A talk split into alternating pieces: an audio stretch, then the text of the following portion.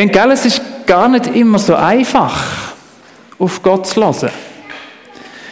Ich selber habe zum Beispiel die Stimme von Gott jetzt auch noch nie so akustisch, wie der Samuel da vorher gehört. Ich weiß nicht, ob das schon ein paar von euch erlebt haben. Habe das so noch nie gehört. Und trotzdem bin ich aber überzeugt, dass Gott auch heute noch zu uns und mit uns reden möchte. Und Manuela hat es am Anfang so ein bisschen gesagt, ja, gell, das, das Silvester und Neujahr, das ist immer so ein Moment, wo man sich über so gewisse Vorsätze Gedanken macht. Hey, und vielleicht könnte ja das wirklich so ein, bisschen ein Vorsatz, ein sinnvoller Vorsatz für das Jahr 2023 sein. Wie wär's, wenn du und ich, wenn wir miteinander sagen, hey, in dem Jahr 2023, wenn wir ganz bewusst unsere Ohren auftun und auf Gott hören. Wie wär's, wenn wir heute an dem allerersten Tag in dem Jahr uns vornehmen, mit, mit offenen Ohren, eben ja genau, wie da die Antilopen, mit offenen Ohren durchs Jahr zu gehen für Gott. Der Vorsatz könnte zum Beispiel so tönen, wie der Samuel möchte ich, Jochen, mit offenen Ohren für Gott durchs Jahr 2023 gehen. Vielleicht können wir das ja mal schnell, wir haben ja da ganz viel von jung bis alt dabei, vielleicht können wir das mal schnell zusammen so ein bisschen machen und sagen, ich sage das Sätzchen, wie der Samuel möchte ich, der Jochen, und anstatt Jochen sagt dann jeder ganz laut seinen Namen. Schaffen wir das? Dann haben wir das riesen Krüsi-Müsi, aber wir haben ganz viele Namen. Und dann noch, damit wir uns erinnern, um was es geht, einfach so riesen Ohren machen. Ist das gut? Also, ich probiere es mal. Wie der Samuel möchte ich Jochen, ja, das ist noch nie gewesen. Nein, da müsst ihr alle euren Namen sagen. Nicht bereit? Also, wie der Samuel möchte ich, Jochen, mit offenen Ohren für Gott ins neue Jahr 2023 starten. Ganz genau. Vielleicht üben wir es nachher nochmal. Das ist ja cool. Klingt super, oder? Ja, ja, ich will auf Gott hören. Klar. Das ist doch super. Ja, aber wie machen wir denn das? Hey, und ich habe drei ganz kurze und ganz einfache Tipps von dieser Geschichte, die wir gesehen haben, mir aufgeschrieben, die wir, glaube ich, vom Samuel mitnehmen können, was uns helfen könnte, auf Gott zu lassen. Und das Erste, das Erste ist das hier.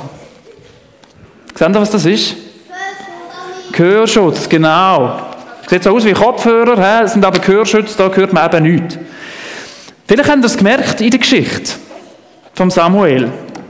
Gott hat viermal Samuel gerufen. Also dreimal und dann hat er es dann irgendwann verstanden, dass Gott mit ihm reden möchte. Viermal hat er gerufen und dann hat er gemerkt, hey, Gott möchte mit mir reden. Und irgendwie kommt mir das mal so bekannt vor. Das hat mich gerade so ein bisschen an meine Kindheit erinnert. Ich habe mein Zimmer oben gehabt, früher. Hey, und dann ist ab und zu mal der Moment gekommen, wo meine Mami mir gerufen hat. Und in der Küche, es gibt Essen oder irgendwie so etwas.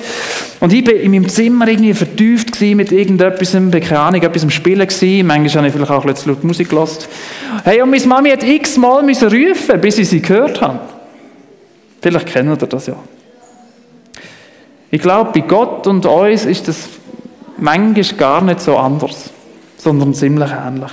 Gell, es läuft so viel in unserem Leben. Und wir sind permanent irgendetwas dran, wir sind vertieft, wir sind beschäftigt, haben To-Dos, die wir erledigen müssen. Und ich glaube, manchmal kommen wir einfach gar nicht so mit, über dass Gott eigentlich mit uns reden möchte, etwas sagen möchte. Darum der erste Tipp. Überlegen wir uns doch mal, wo und wenn in welchem Moment in unserem Leben oder wir haben oder vielleicht auch bewusst nehmen müssen, wo wir unser Leben mal ein bisschen leislicher machen können. Hey, und das ist gar nicht so einfach. So vieles in unserem Leben schreit nach unserer Aufmerksamkeit. So vieles will unsere Zeit haben. Zum Beispiel Hausaufgaben. Hey, da musst du deine Sachen erledigen.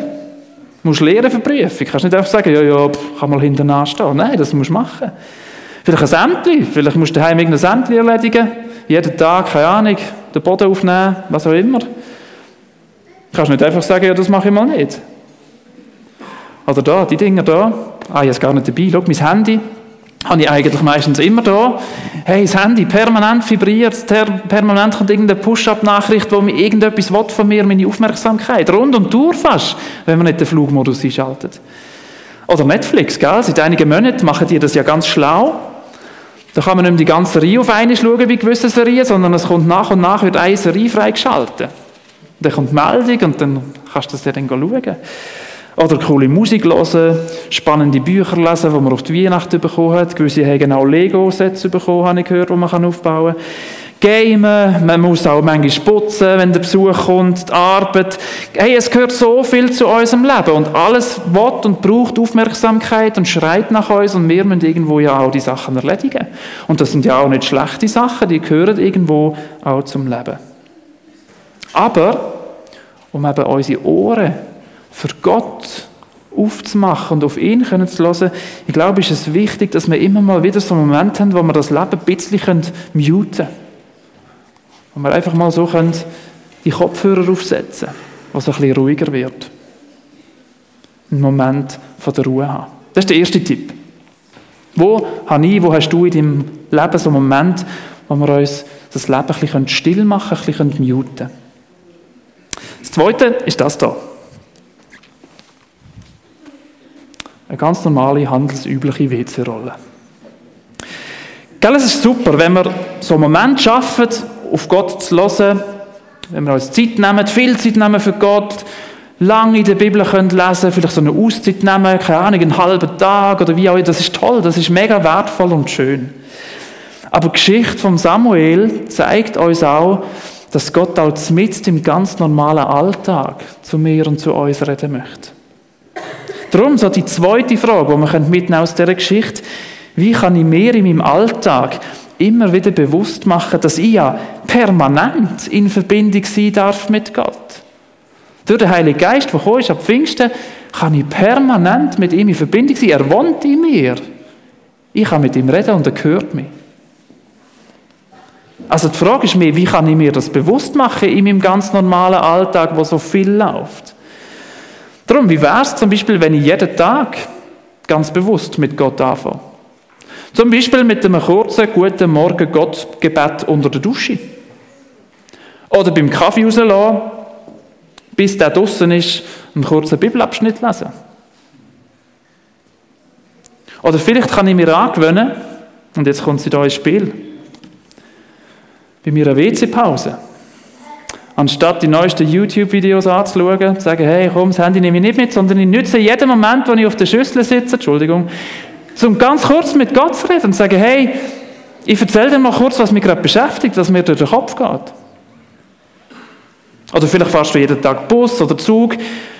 Hey, wie wäre es ein Weg, anstatt deine Lieblingsmusik mal zu sagen, ich höre einen kurzen Bibelabschnitt vom Bibelhörbuch? Heute ist der 1. Januar. Der erste Tag von dem Jahr. Überleg dir doch mal kurz wie du dir solche Beziehungsmomente im Alltag mit Gott einplanen kannst. Wirklich mit im Alltag, ohne dass du irgendwo einen ganzen Tag freischaufeln musst. Und was mir da noch wichtig ist, zum sagen, lass dich nicht entmutigen, wenn das nicht immer dann so krasse, ich sage mal, wow, Gott-Momente sind. Jesus hat sich ja ganz gern und oft auch mit einem Hirt verglichen. Ein Hirt, der sich um seine Schöfli kümmert. Und man weiß, dass je besser sich ein Hirt und Schaf kennen, desto besser verstehen sie sich. Desto besser können die Schöfli auf die Stimme vom Hirt hören und darauf reagieren und machen dann auch das, was er sagt. Ich glaube, bei Gott ist das eben ganz ähnlich. Das ist auch so eine Beziehungssache. Und das ist auch so ein eine Trainingssache. Offene Ohren für Gott zu haben. Ich glaube, das können wir uns ein Stück auch so ein bisschen antrainieren, indem wir das immer wieder üben und machen in unserem ganz normalen Alltag uns bewusst werden, ich möchte meine Ohren für Gott offen haben. Der dritte Tipp.